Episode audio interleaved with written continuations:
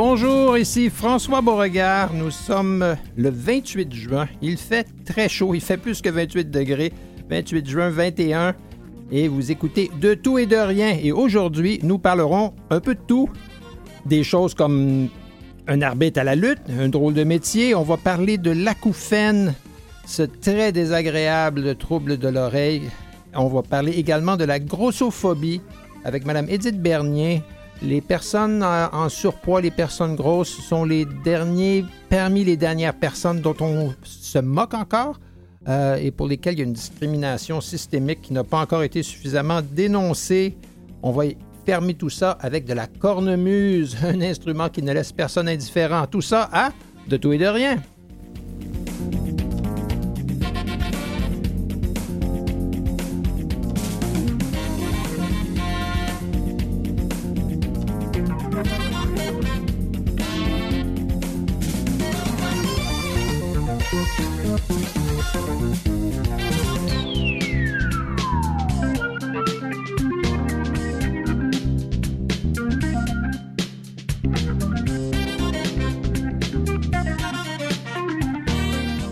Est-ce un sport? Est-ce un spectacle? Euh, on a tous un petit peu une idée là-dessus, mais on va, le savoir un peu plus comment ça marche dans les coulisses du merveilleux monde de la lutte? Quand on parle de lutte, on parle ici euh, de la lutte euh, spectacle entre les, câbles, devant souvent une foule enthousiaste. Et j'ai le plaisir de l'avoir avec moi M. Denis Maybury, qui, dans une autre vie, a été arbitre à la lutte pendant plus de dix ans. Bonjour, M. Maybury. Bonjour, M. Beauregard. Ça, va, ça va très bien, merci. Euh, on, va peut-être se tutoyer ou se vous voyez pendant l'entrevue. C'est parce que je connais très bien Denis dans un autre domaine. Mais j'avais entendu dire, Denis, que vous étiez euh, arbitre à la lutte, mais j'avais jamais eu l'occasion d'en discuter vraiment euh, avec vous. Alors, vous avez été arbitre à la lutte pendant plus de dix ans. Vous avez officié, comme on dit, dans, dans combien de galas de lutte? Des dizaines? Ah, je dirais plus une centaine. dans, ce coin-là, à peu près, c'était ça pouvait varier euh, selon les saisons. Il y avait des, tout dépendant de des gens qui étaient en charge. C'était peut-être un gala par semaine. Puis euh, il y a des années, c'était un gala ou deux semaines. Puis il y avait les galas d'été où on faisait relâche euh, pour aller se promener un peu dans la grande région du Québec. Ah, voilà. Parce que comment est-ce qu'on commence à être arbitre à la lutte, il n'y a, pas d'école. Qu'est-ce qui a fait que la première fois vous êtes retrouvé dans le ring là, avec le, le, chandail à rayures? Bien, en, premièrement, il y a beaucoup de petites fédérations au Québec, euh, mm-hmm. dépendant des, villes. Des fois, il y en a deux, trois par ville, comme la grande région de Montréal. Il y en a quand même plusieurs. Puis, ça, ça donne aux gens la possibilité de pouvoir euh, assister à ça pour un prix beaucoup plus modique que si on va avec le WWE et les autres mhm. comme ça. Mais en, gros, c'est d'aller assister à ce spectacle-là. Puis à un moment donné, tu te fais ami avec les gens qui sont là. Mais dans mon cas, à moi, tu as plus une connaissance qu'avec qui j'avais travaillé qui me dit Ah, t'aimes ça la lutte, tu peux viens avec nous, tu vas aimer ça. Euh, finalement, j'ai été voir, j'aimais ça. Puis tranquillement, pas vite. Euh, on, s'implique euh, avec, avec euh, la connaissance, si on mhm. veut. On aide à démonter le ring, mhm. on aide à installer. Euh, vous avez, commencé, vous avez commencé comme un roadie, hein? quelqu'un qui, fait les, équipements puis le montage. C'est à peu près ça. Puis, à un moment donné, il ah, il nous manque un arbitre, il me semble que tu serais bon. et bon, je vois c'est pas ça n'a pas l'air très compliqué. Fait que, bon, OK, je vais m'essayer, mais ça la première année ou deux années, c'était plus euh, mon implication euh, avec la salle, puis euh, tranquillement, pas vite, aussi technique. Mm-hmm. Ben, je, vais, poser la question qui doit brûler, ça doit brûler aux lèvres de tout le monde. C'est-tu arrangé ou non, la lutte?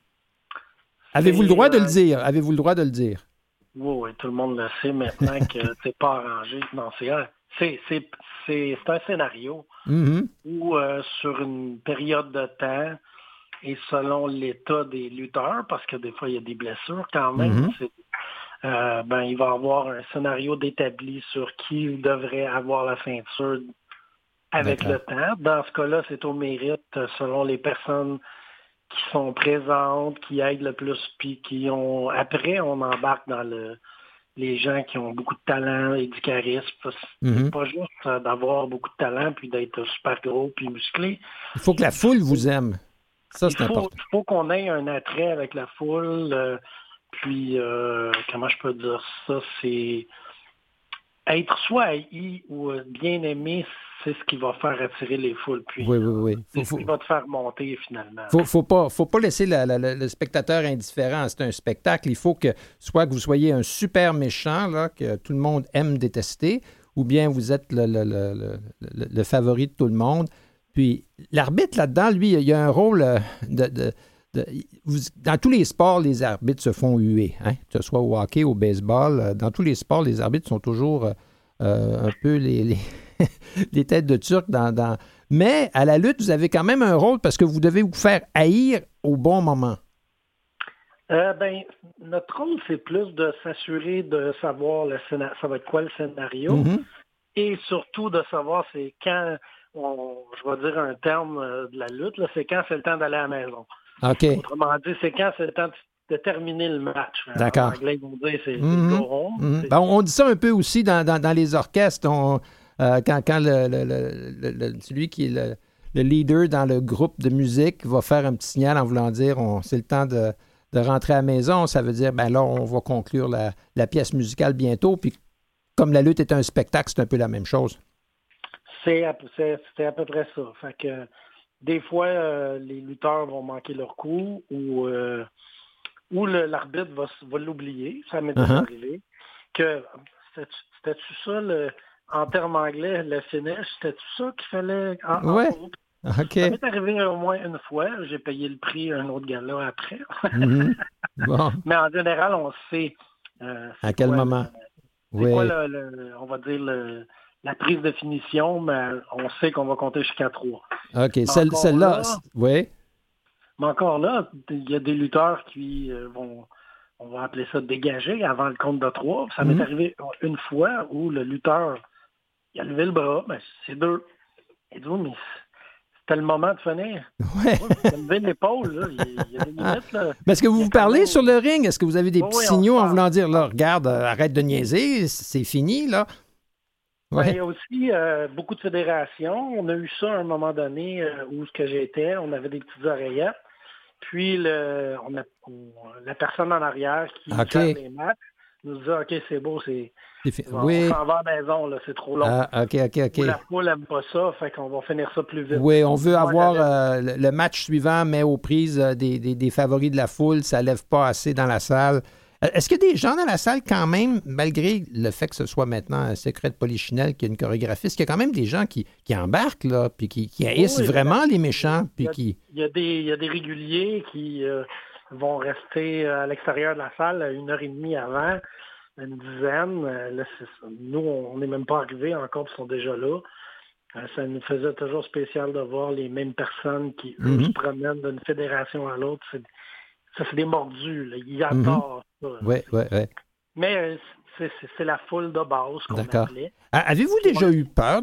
Avez-vous déjà reçu une chaise sur la tête? Parce qu'il me semble qu'à la lutte, il y a toujours quelque chose, à un moment donné, il y a toujours un objet là, sur la tête de quelqu'un c'est les matchs que j'haïssais le plus. Mm-hmm.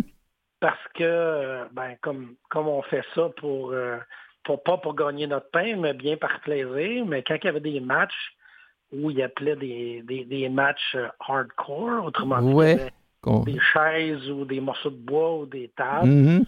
ben, c'est les matchs que j'aimais pas. C'est les matchs les plus spectaculaires, mais pour moi, je trouvais que c'était beaucoup donné pour pas avoir grand-chose. Oui, je, peux comprendre. Est-ce qu'à un moment donné, il y a des lutteurs qui, prennent ça un petit peu trop au sérieux puis qui ont décidé qu'eux, ils allaient gagner ou qui dérogent? ça ne doit pas tenir longtemps dans, dans, la troupe de théâtre, là, s'il y en a un qui décide qu'il ne suit pas le scénario. Ça fonctionne, une fois. Ça, marche une fois, après ça, il est... La personne ne restera pas, mm-hmm. puis sa réputation euh, va être connue à travers toutes les petites ligues que mm-hmm. cette personne-là, ben, on ne peut pas se fier à lui pour suivre la fédération et suivre le scénario. Mm-hmm. Mais je me souviens pas que ce soit arrivé euh, pendant que j'étais là. D'accord. C'est des athlètes tout de même, parce qu'ils doivent s'entraîner. Ils font, c'est un peu à la fois des cascadeurs, parce que de grimper sur le troisième ou le quatrième câble, là, puis sauter, atterrir sur le ventre pour faire à semblant qu'on écrase quelqu'un qui est au sol, et pour celui qui est au sol et pour celui qui saute du quatrième câble, ça demande de l'entraînement. Puis de, euh, c'est pas n'importe qui qui peut faire ça là, du jour au lendemain. C'est des athlètes à leur façon. Des athlètes. Oui, oui, c'est des athlètes. Mais au début, euh, avant d'être arbitre, bon, j'ai fait euh, ce qu'on appelle un entraînement pour savoir mhm. si je voulais être lutteur. Là. On apprend à tomber. Mhm. On appelle ça ramer, comme le terme c'est ramer. Donc, on se met en petit bonhomme, puis on tombe sur le ring en décartant les bras bien grands pour disperser notre poids. D'accord. OK, on fait ça une fois. Bon, hein, ça, ça résonne. Puis là, il dit, OK, on le fait 50 fois. Quoi? Ouh! ben, au bout de 10 fois, euh, je peux te dire que ma tête voulait exploser. J'ai dit, bon, c'est pas Non, non, c'est ça. C'était pas, c'était pas la, c'était pas la vocation d'être lutteur, c'était plutôt d'être, d'être, arbitre. Parce que c'est un peu comme les, acrobates au Cirque du Soleil. Euh, pour toutes, souvent, ces gens-là travaillent, euh, parfois font d'autres choses dans la vie, euh, surtout dans les plus petits circuits. et, puis, ils se produisent évidemment devant le public. Alors, ils passent combien? Est-ce qu'ils sont tous au même gymnase? Est-ce qu'ils se pratiquent ensemble? Parce qu'il faut qu'ils se connaissent, qu'ils se fassent confiance quand ils font des chorégraphies. C'est ça. Mais il y a comme des, des classes pour les nouveaux, puis mhm. les plus anciens, où ils vont apprendre euh, à tomber d'une certaine façon, à apprendre comment faire telle, euh, telle chorégraphie. Mais ça marche beaucoup avec les autres parce que pour les lutteurs, le but, c'est de ne pas faire mal à l'autre. Mhm. de le protéger en faisant le en faisant la chorégraphie. D'accord. S'il ne réussit pas à faire ça, il n'y a pas un lutteur qui va vouloir aller faire le théâtre avec lui. Il va se blesser. Oui, oui, d'accord. Fait qu'il faut, il y a une très grande confiance mutuelle là-dedans qui est très, très, très importante. C'est un, peu la même chose avec l'arbitre où, nous, on va, OK, il faut, apprendre à faire confiance ou, OK, il faut que j'aille voir le gérant à tel moment. Mhm. Pourquoi? Ben parce qu'il ne faut pas que je voie le, le coup le coup, le coup, le coup salaud ou, euh, l'objet caché dans les culottes euh, qui, va, qui va faire euh, gicler le sang. C'est ça, oui. ça, c'est une autre affaire. Mais c'est toujours, c'était toujours plaisant, surtout quand c'était mm -hmm. là. Ouais. OK, viens me voir deux minutes. Ah, d'accord. Oui. Oh, ben, mon Dieu. Là, il a dit, bon, euh, de quoi tu veux parler aujourd'hui? Mhm. Ben, je ne sais pas. Euh, ah, voilà. oui, oui, ben, euh. Aujourd'hui, on a pu parler, on a pu parler avec vous, M. Maybury. C'est sûr que faudrait, faudrait écrire un livre là-dessus parce que c'est ça fait partie du folklore populaire dans beaucoup, beaucoup de salles récréatives à Montréal, puis en province ces, fédérations de lutte qui sont pas différentes euh, euh, des saltimbanques et des représentations qu'on avait euh, dans, le vaudeville, mais c'est aussi des athlètes et des, acrobates. Alors, c'est des gens accomplis. Ben, merci beaucoup, M. Mayberry, et puis on va se revoir un autre de ces jours. Parfait. Merci. À bientôt. Merci, bye. Au revoir.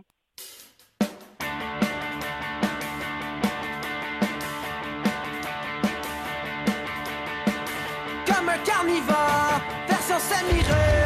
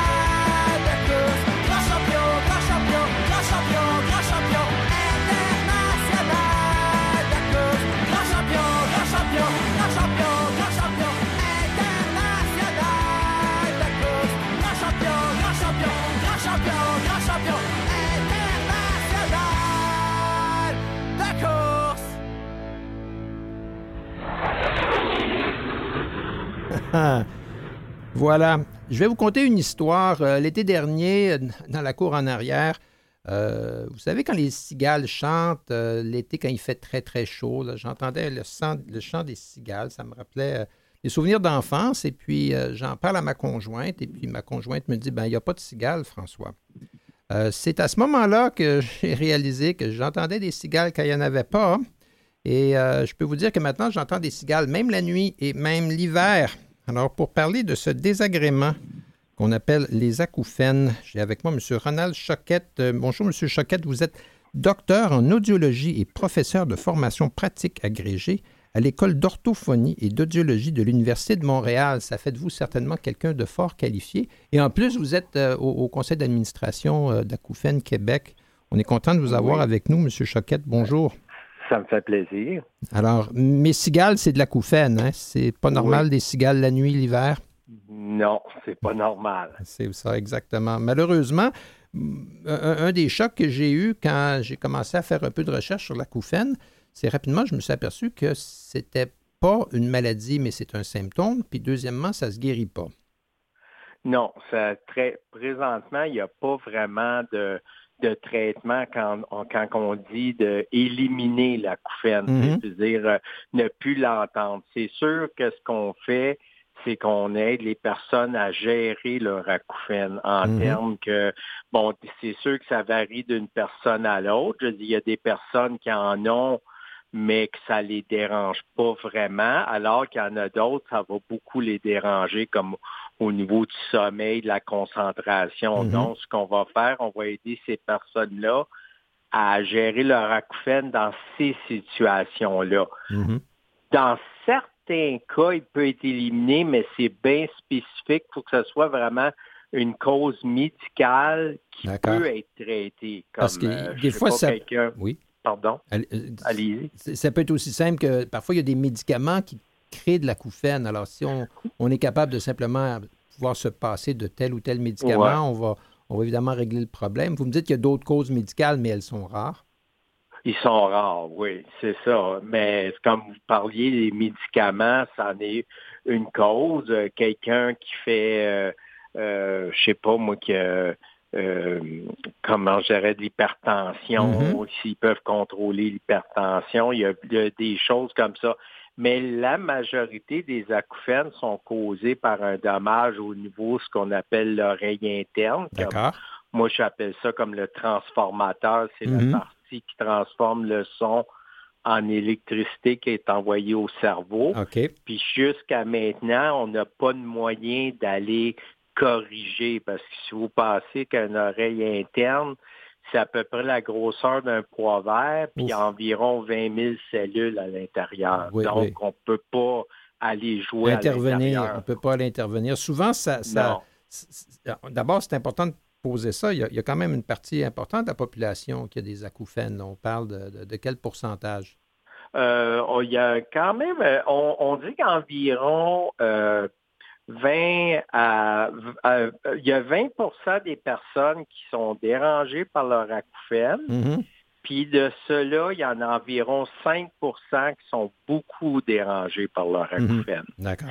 Mais encore là, ça dépend comment est-ce qu'on définit un acouphène. C'est ça qui est un peu difficile pour dire euh, euh, le pourcentage, parce que, bon, quelqu'un qui dit, euh, bon, mon oreille c'est une minute à toutes les semaines ou à tous les deux semaines, il y en a qui vont dire qu'ils ont une acouphène, alors que nous, on dit que c'est pas vraiment une acouphène. C'est un petit acouphène, on va dire. oui, c'est ça. c'est pas grand-chose. Oui, alors que d'autres personnes où, littéralement ça, devient euh, obsédant parce qu'il faut être capable de se détacher de, cette, euh, de ce signal-là qu'on reçoit tout le temps euh, à, l'intérieur de l'oreille. Mais comme vous dites, ça, se joue. Est-ce qu'il y a des habitudes de vie qui ont amené parfois la couffaine? Je pense à tous les gens qu'on voit de nos jours avec des, des, euh, écouteurs dans les oreilles, là, en ah. toutes circonstances, dans le métro, dans l'autobus, partout, les gens ah. ont des écouteurs. Ah, c'est sûr, même les études le démontrent. Si on, si on, regarde au niveau des, jeunes adultes, fin adolescente, jeunes mm-hmm. adultes, les études démontrent que le pourcentage de, ces personnes-là qui présentent des acouphènes est à la hausse maintenant comparativement peut-être là 15, 20, 25 ans. Mm-hmm. OK? Parce que y a, maintenant, souvent, avant, on les portait une fois de temps en temps. Maintenant, ben, on les porte dans le transport en commun. Oui. Puis s'il arrive, si moindrement vos écouteurs sont pas étanches à cause mm-hmm. du bruit du métro, de l'autobus, mais c'est sûr que les personnes ont une tendance à augmenter le volume. Mm-hmm. Donc, en augmentant le volume, mais on soumet nos oreilles à, plus forte intensité sonore. Encore plus, oui. Puis à la longue, ça peut causer un acouphène mm-hmm. ou même causer des problèmes d'audition. Mm-hmm. Parce que euh, là, on parle des, écouteurs qui sont comme des petits poids, comme, juste comme des, des, petits, euh, des, petits poids qu'on se met dans l'oreille. Alors à ce moment-là, on, entend à la fois évidemment ce qui joue euh, dans notre, dans notre oreille, mais on entend aussi le bruit ambiant. Alors le bruit ambiant ne disparaît pas, il, s'additionne à, de la musique, par exemple. Comme on veut entendre que la musique, bon, met le son de plus en plus fort, ce qui fait qu'à la longue, euh, ça devient euh, euh, beaucoup de beaucoup d'attaques au, système auditif de la personne. Oui, c'est qu'il faut penser que l'oreille, elle, ne fait pas de différence que mm-hmm. ce soit du d'une bruit d'une tondeuse ou que ce soit de la musique, mm-hmm. c'est l'intensité. Donc, souvent, le monde va dire, ah, ben c'est de la musique, mais même si c'est de la musique, ça peut être des dommageable pour l'oreille, donc ça peut causer des acouphènes. Bon. Puis, l'acouphène peut venir aussi d'hypertension, de choses de cette nature-là, où il y a des... Mais c'est plus, plus difficile à définir. Ça peut aller jusqu'à des problèmes de cou, des problèmes de mm. mâchoire. Euh, il y a beaucoup... C'est pour ça que quand on voit un patient en consultation, on fait une, histoire de cas, de cas exhaustive, on mhm. regarde, parce qu'il y a des personnes qui vont dire, ben, genre, euh, j'ai un acouphène, mais quand je tourne, euh, je sais pas, je tourne la tête à droite, mais je n'ai plus. Je me ramène la tête au milieu, il réapparaît. Puis si là, ils rapportent qu'ils ont des problèmes de douleur au niveau du, cou, mais mhm. souvent, on va suggérer que ça soit investigué. D'accord, ça peut, ça peut venir de là. Parce que les pistes pour essayer de vivre avec ou de l'atténuer. Euh, il, y a la, gestion sonore. On peut se dire, bien, au lieu d'entendre euh, ce cinement-là dans mes oreilles tout le temps, je peux peut-être écouter certains bruits. Euh, C'est ça. Là, je suppose qu'il ne faut évidemment pas mettre ça à, fond la caisse parce qu'on on crée le problème. Là. Non, c'est ça. C'est ça, on appelle, au fond, nous, on appelle ça l'enrichissement du monde sonore. Mm-hmm. C'est sûr que la pire chose pour quelqu'un qui, qui, a des acouphènes, c'est de se retrouver dans une situation silencieuse. Oui. OK, souvent, c'est ça. On a des clients qui consultent, puis ils vont dire, ben, un des endroits où j'ai de la misère, c'est au coucher. Mais pourquoi? C'est parce que la chambre est est très silencieuse, mm-hmm. donc c'est une question de contraste. À ce moment-là, on va suggérer ben, d'enrichir, ça peut être un ventilateur, ça peut être euh, euh, plein de choses qu'on peut suggérer pour que ça diminue le contraste entre la couffine et le silence de la chambre à coucher. D'accord. Mais il faut qu'évidemment que ce son-là ne soit pas à un volume dommageable, parce que là, mais, mais ça peut aussi être quelque chose qui peut porter à dormir, que ce soit le, des bruits de la nature ou de la musique, euh, entre guillemets, d'ambiance. C'est ça. Puis c'est surprenant parce que souvent, les personnes vont dire que leur acouphène est très fort, mais il y a un test qu'on peut faire, qu'on mesure l'intensité, puis mm-hmm. souvent, c'est pas fort. C'est juste que comme c'est directement dans la tête ou dans les oreilles, mais les mhm. personnes disent, bon, c'est fort, mais techniquement, c'est une très faible intensité, mais c'est plus le côté euh, répétitif. Euh, mhm. Des fois, je compare ça à un évier qui coule, la goutte qui tombe, elle n'est pas forte. ça peut empêcher une famille de dormir. Oui, si on, si on se En fait, il y, a une question de ne pas se concentrer sur le bruit euh, et, là, ça nous amène un peu à, une sorte de gestion psychologique, d'être capable d'avoir euh, euh, un, contrôle de ses propres pensées. C'est ça, oui. Ça, c'est une autre chose qu'on va souvent suggérer, c'est de, travailler à ce niveau-là. De, comme des fois, on a des clients qui arrivent et qui disent ben je dors plus. Pas vrai, on peut pas pas dormir, mais on dort moins bien. Puis là, mm-hmm. c'est de, de mettre ça en perspective. Puis c'est ça. Pour ça qu'on voit qu'en acouphène, c'est plus en plus un travail euh, plus euh, multidisciplinaire. Ça peut inclure, euh, comme je disais, des audiologistes, des médecins ORL, des psychologues, des mm-hmm. physiothérapeutes, des dentistes, des pendants. C'est pour ça que la base, c'est de partir avec une bonne évaluation complète. Parce que les, les, les, les pensées peuvent devenir obsédantes.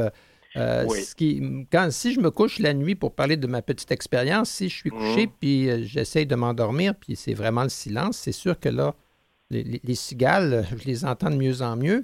Puis ça. si je commence à me dire, c'est affreux, je suis pas capable d'arrêter ça. Là, j'angoisse parce que je me dis, il n'y a pas de bouton on-off. là. C'est pas comme une mauvaise musique dont on, dont on change euh, tout simplement, on change de poste. C'est pas aussi simple que ça. Alors, ça, peut devenir très stressant. Puis également aussi, ce qu'il faut, c'est euh, démystifier qu'est-ce que c'est la couffaine en mhm. termes que il y a des personnes, bon, euh, qui tout d'un coup se mettent à entendre des sons, puis là, des fois, ben, ils peuvent paniquer en se disant, ben là, je sais pas, exemple, le cas classique qu'on a, le mhm. patient va dire, ben, je pense que j'ai peut-être une tumeur au cerveau. Oui, oui, ben, avant, avant d'aller plus loin, moi, je j'inviterais les gens d'aller sur le site de Acouphène Québec. Oui. De répondre à beaucoup de leurs questions et puis euh, à partir de là, de consulter de façon euh, adéquate. Ben, je vous remercie beaucoup, M. Choquette, et on s'en reparle. Ça fait plaisir. Bonne journée. Merci beaucoup. Au revoir. Écoutez de tout et de rien avec François Beauregard. Dans la société actuelle, fort heureusement, on en vient à dénoncer des situations de discrimination et d'injustice pour, euh, qui, frappent et euh, qui touchent de plein fouet toutes sortes de groupes dans la population, mais il, reste encore beaucoup de gens qui sont victimes de discrimination systémique et, de moqueries et de toutes sortes de choses. Et, je parle des personnes qui sont grosses. on peut dire en surpoids ou autrement, mais c'est incroyable quand on, regarde ça de plus près, à quel point tous nous posons un jugement négatif et on leur donne pas beaucoup de chance. Alors, je suis content d'avoir avec moi Mme Edith Bernier. Bonjour, Mme Bernier.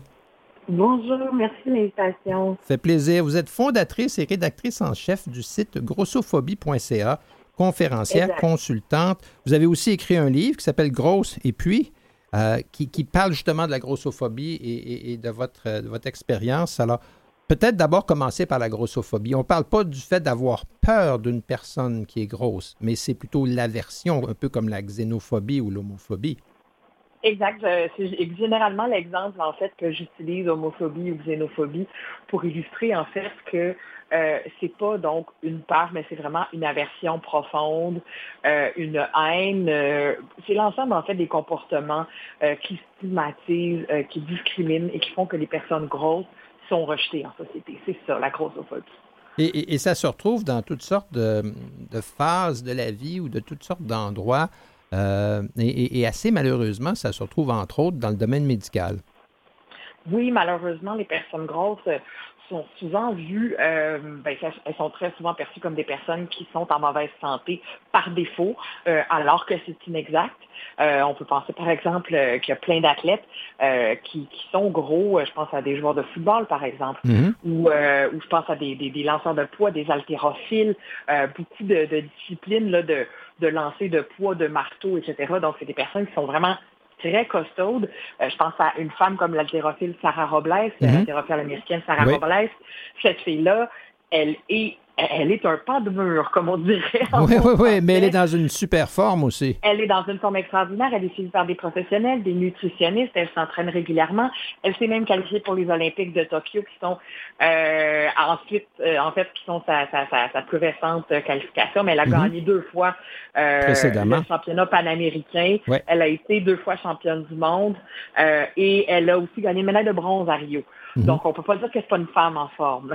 Oui, ben, et, malheureusement, souvent, les, diagnostics sont faits un peu vite. Je pense qu'il a été démontré, euh, euh, j'ai vu une étude quelque part, comme quoi euh, presque 65% plus de probabilité d'avoir un mauvais diagnostic si vous vous présentez chez votre médecin, puis que, bon, vous franchissez le pas de la porte, puis malheureusement, les gens vous jugent comme Ah, ben cette personne-là est grosse, alors déjà, on, prend un chemin euh, dans le diagnostic même que les médecins, ça aussi, ça a été démontré, je ne sais pas si c'est dans la même étude, mais euh, ça a été démontré aussi que les médecins passent moins de temps mm-hmm. avec euh, les patientes et les patients gros.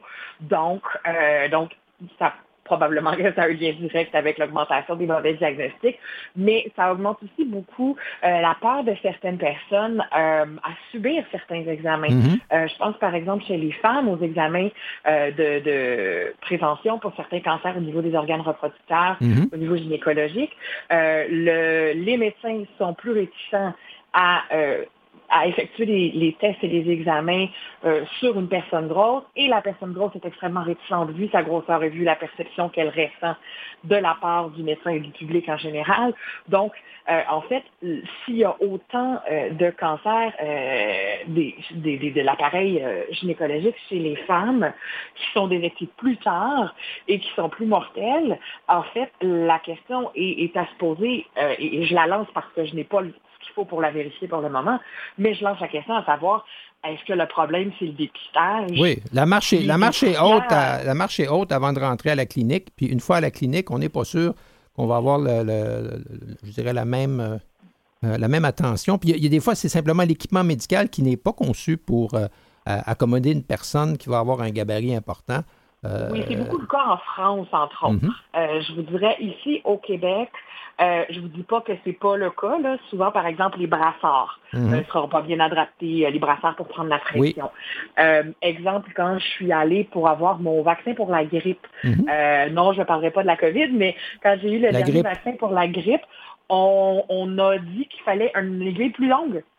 à cause de l'épaisseur de mon bras. Heureusement, on en avait. Mhm. Mais c'est des choses, moi, c'est la première fois que j'entendais ça. Mais en même temps, je me dis, bon, ben, au moins, ils l'ont. Tu sais, ça me dérange pas que tu me piques avec une aiguille plus longue si c'est comme il faut. Si c'est pour avoir le bon résultat. Mais ce qui est remarquable, c'est qu'il y a quand même une proportion non négligeable de la population qui est grosse. Mmh. on parle de 25-30% selon les études. Euh, et, ben, donc, c'est pas une minorité euh, si infime dont on. Oui les, personnes que, vous dites, le 25-30% c'est les personnes qui sont dites obèses. Il y a mhm. beaucoup de personnes qui sont dites, puis tu sais, je dis obèses avec des guillemets parce que c'est pas un, terme que j'aime, mais bon, c'est mhm. probablement la référence la plus connue. Mais chez les personnes qui sont dites, entre guillemets, entre, en, surpoids ou en embonpoint, il y en a beaucoup aussi. Donc, on est peut-être, en fait, si on cumule ensemble euh, surpoids et obésité, on parle de plus de 50% de la population. Oui, parce que souvent, il y a une obsession de la minceur. Ça, c'est l'autre côté de la médaille. On est dans mhm. une société qui... Euh, euh, fait grand cas de la jeunesse et de la minceur. On pourrait parler de l'agisme ici, mais on n'en parlera pas aujourd'hui, ce sera une autre fois, mais c'est un peu la même conséquence. Il y a, cet indice de masse corporelle, ce chiffre euh, magique qui est supposé délimiter l'univers entre ceux qui font bien et ceux qui font mal. Oui, bien en fait, c'est que pendant euh, au départ, c'est un outil qui était un outil statistique, hein, l'indice mm-hmm. de masse corporelle qui a été développé par un statisticien, ça n'a pas été développé par des gens qui travaillent en santé. Ensuite, c'est que c'est devenu bon, au, départ, cet outil-là est un ratio. Euh, c'est juste un calcul. Ce n'est pas un indicateur de santé parce qu'il y a des mm-hmm. gens qui ont des indices de masse corporelle dans la normale, si vous voulez, mais qui ne sont pas nécessairement en santé, qui peuvent avoir des mauvaises habitudes de vie, euh, qui peuvent consommer euh, alcool, drogue, tabac, avoir un niveau de stress euh, extrêmement mm-hmm. élevé, avoir des problèmes de santé psychologique, vivre dans la pauvreté. Je peux, je, peux, continuer comme ça pendant exact. longtemps. Puis vous pouvez avoir quelqu'un qui a, qui a un indice de masse corporelle plus haut, puis cette personne-là euh, peut, euh, en fait, fort bien se porter. Et, et c'est pas, c'est pas nécessairement un, drapeau rouge là, qu'on lève parce qu'on on est, on est inscrit du mauvais côté de la courbe.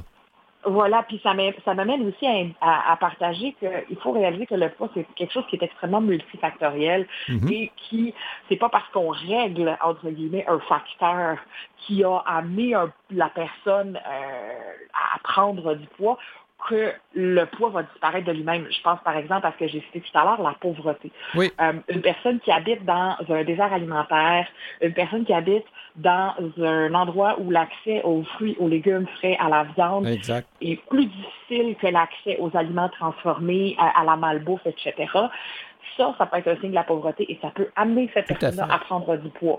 Si cette personne-là gagne à la loterie, devient ultra riche, mm déménage dans le meilleur des quartiers, a un chef cuisinier à la maison et tout ça, elle ne maigrira pas du jour au lendemain. Et non ça, plus, tout le monde le comprend. Donc, il faut réaliser que un, truc, un facteur socio-économique, un facteur environnemental comme celui-là, mm-hmm. même s'il disparaît de la vie de la personne, il continue à laisser des traces. Et là, on ne parle même pas de tous les facteurs génétiques, de toutes les questions. Oui, métaboliques, ainsi de suite. Parce qu'en fait, etc., alors que la société regarde les personnes grosses et n'utilise qu'un seul facteur qui n'est pas très pertinent, c'est la paresse, le manque de volonté ou, de, euh, je dirais, d'estime. la responsabilité. La responsabilité, voilà, exact. Alors que mm. si on peut, 40 ou 50% de la population a, de telles failles morales, euh, on pourrait s'inquiéter sur d'autres sujets dans la société. Mais euh, on parle de la médecine. Ça pourrait relever jusqu'à 75% de la génétique, le poids, selon mhm. le cas. Et, donc, on, parlait. je m'excuse, Mme Bernier, mais on parlait du côté médical, mais aussi dans le domaine de mhm. l'emploi. Euh, mhm, les, personnes grosses ont moins de chances de se trouver un emploi parce qu'elles sont jugées dès le, début de l'entrevue. Euh, les revenus sont en général plus faibles aussi. Euh, et, on, donc, cette discrimination-là est tout à fait a lieu également dans le domaine, dans, je dirais dans le milieu de l'emploi. Ça peut être dans les transports aussi où les, les, infrastructures ne sont pas adaptées. Puis de l'autre côté, il y a l'industrie de la minceur parce qu'eux font de l'argent là-dessus. Ça, c'est assez inéquivoque. ça, il n'y a personne qui va s'obstiner avec ça. L'industrie de la minceur fait des, pas juste des millions, fait des milliards mm-hmm. avec, et, et en fait, elle fait des milliards sur l'essence même qu'elle ne fonctionne pas. Mhm, voilà. Parce que les gens y retournent et y retournent et y retournent. Parce que selon l'Association pour la santé publique du Québec, sur cinq ans, les, diètes et les, méthodes d'amaigrissement sont des échecs à 95 mhm. Donc, il y a 5% de cas qu'on nous présente comme des moi j'ai réussi, moi j'ai de la ben, c'est comme ceux qui gagnent à la loterie, on va en parler, mais on ne parlera pas de tous ceux qui ont acheté un billet et qui ont perdu. Voilà. Ça, c'est une autre paire de manches. Tout à fait. Alors, il n'y a rien comme pour s'enrichir que d'avoir euh, quelque chose qui est répétitif et qui finalement ne fonctionne pas. Alors, euh, pour l'industrie de la, diète, là, c'est très fort. Bien, je vous remercie beaucoup, Mme Bernier. C'est tout le temps dont on dispose aujourd'hui, mais j'invite les gens d'aller euh, voir ça, grossophobie.ca, et, de faire un peu de recherche sur le sujet parce que les gens gros commencent à, se le, à, à aller plutôt de l'avant puis à prendre leur place. Et ça, sans méchant jeu de mots quand je dis ça, mais vraiment prendre leur place dans la société, puis à défendre leurs intérêts et leurs droits. Alors, je vous remercie beaucoup. On va s'en reparler. Merci à vous.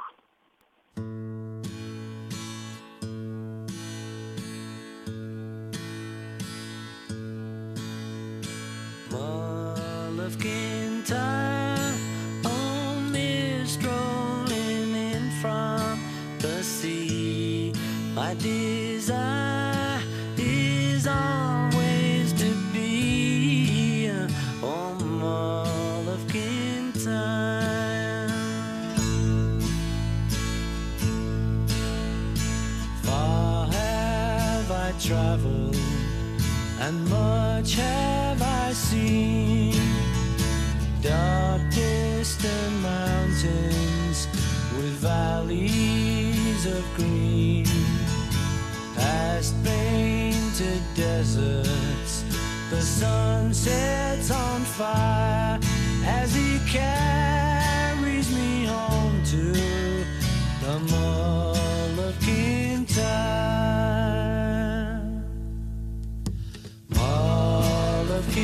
oh mist rolling in from the sea. I desire.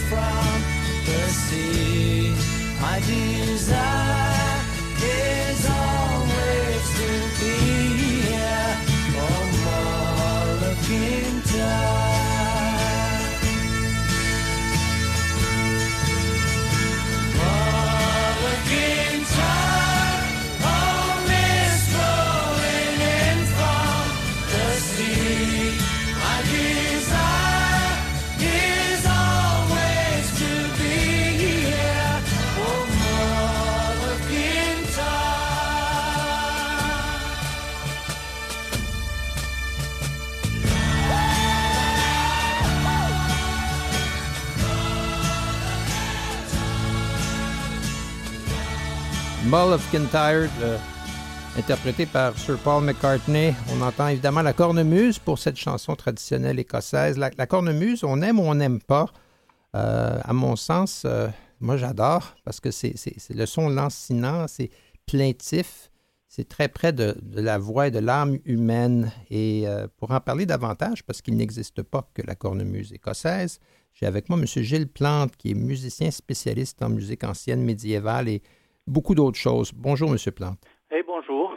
Euh, on parle de la cornemuse, souvent, évidemment, elle est associée à l'Écosse aujourd'hui, mais, Oui. mais c'est un instrument qui a une histoire beaucoup plus ancienne et beaucoup plus large. Euh, oui, ben en effet, euh, en, en fait, quand on dit cornemuse, euh, c'est un instrument caractéristique. Et puis, euh, l'instrument date de très longtemps. Il a été répandu en Europe pendant très longtemps aussi. Et le, le mot cornemuse, c'est en fait le, le mot générique Mhm. euh, qui, qui, euh, qui- qui Regroupe toute une famille. euh, toute, euh, toute une famille d'instruments. Et puis la, la cornemuse écossaise, c'est un de ceux-là. Mais comme euh, la cornemuse écossaise a comme pris l'hégémonie de toute la- tout ce qui se fait Oui. en cornemuse euh, à travers le monde aujourd'hui, ben, d'habitude, euh, on dit, on- quand on parle de cornemuse, on pense tout de suite à l'Écosse. Mhm. Mais Mais moi qui ai, moi qui ai joué de la, musique, de la, de la cornemuse médiévale puis de la cornemuse bretonne pendant beaucoup d'années, euh, je me suis fait demander souvent si je portais la jupe là. euh, Ah, mais ce c'est- qui n'est c'est- pas le cas du tout. Voilà. euh, qu'est- qu'est-ce que tous ces instruments de la famille cornemusienne ont en commun? Qu'est-ce qui, Ouais. qu'est-ce que, Alors, qu'est-ce qu'on, euh, comment on ouais. reconnaît une cornemuse? Alors, pour, pour avoir une cornemuse, ça prend au départ un hautbois, Mhm, c'est-à-dire un tuyau avec des trous pour les doigts mhm. euh, dans lequel on peut souffler et au bout du tuyau, on place une hanche euh, qui est en principe deux petits morceaux de roseau qu'on a affilés très fins, D'accord. qu'on trempe dans l'eau pour qu'ils soient flexibles et lorsqu'on souffle dedans, ils se mettent à vibrer, ça fait un bruit. Euh, c'est la même chose qui se produit quand on se promène dans un champ, par exemple, l'été, Mhm. qu'on prend une brindille de foin, qu'on la place Ah, puis qu'on siffle avec. Oui. Oui, oui, la, la brindille se met à vibrer, ça fait un drôle de Mhm. bruit. C'est le même principe, sauf qu'avec une hanche en roseau ou en bois, euh, là, le- on peut placer ça au bout d'un instrument. C'est plus Et en constant. général, ça fait un instrument qui joue très fort. Mhm. D'ailleurs, le mot hautbois au Moyen Âge, ça veut dire un instrument qui joue fort. Et- et- Euh, qui, qui est euh, assez loin du hautbois moderne qui est maintenant plus... dans- euh, qui est intégré, mettons, dans un, dans un ensemble symphonique, et ainsi de oui, suite. oui, oui, qui, qui est, qui est plus mélancolique euh, comme son. Là, c'est vraiment. Mhm. euh, ben, en tout cas, le son qu'on a entendu des cornemuses écossaises, là, ça, ça- c'est quand même euh, assez euh, représentatif d'un, bon grand nombre de cornemuses. Mhm. Alors, Mais ça prend donc un, hautbois. au départ. Euh, il faut euh, un sac, soit en- en- d'habitude en cuir. Euh, on en- j'en ai vu en vessie de porc aussi. Mhm. Ça prend du matériel qui est euh, étanche. euh, qui est étanche et qui se, se distend un petit peu. Moi, la première cornemuse que j'ai achetée, c'était une Gaeta galicienne. Mhm. Et le, mo- moderne. Le sac était fait dans une chambre à air de tracteur. là. Ah, ben, ben, au, au lieu que ce soit les, les, les, les- les bergers de- des temps anciens, c'était les fermiers d'aujourd'hui. À, peu près, oui, c'est ça. Alors, on a un sac. On a besoin d'un petit tuyau qui s'appelle un porte-vent. Mhm. euh, qui est muni d'une petite porte en cuir qui, qui fait que lorsqu'on a arrêté de souffler, la pression qui est dans le sac referme la porte et là, on peut, on peut reprendre son souffle. Et avec la, la cornemuse, on a pu rajouter ce qu'on appelle des bourdons, euh, qui sont des, des tuyaux plus longs qui font une espèce d'accompagnement toujours sur la même note. Il n'y a pas de trou pour les doigts dans ces Mhm. tuyaux-là.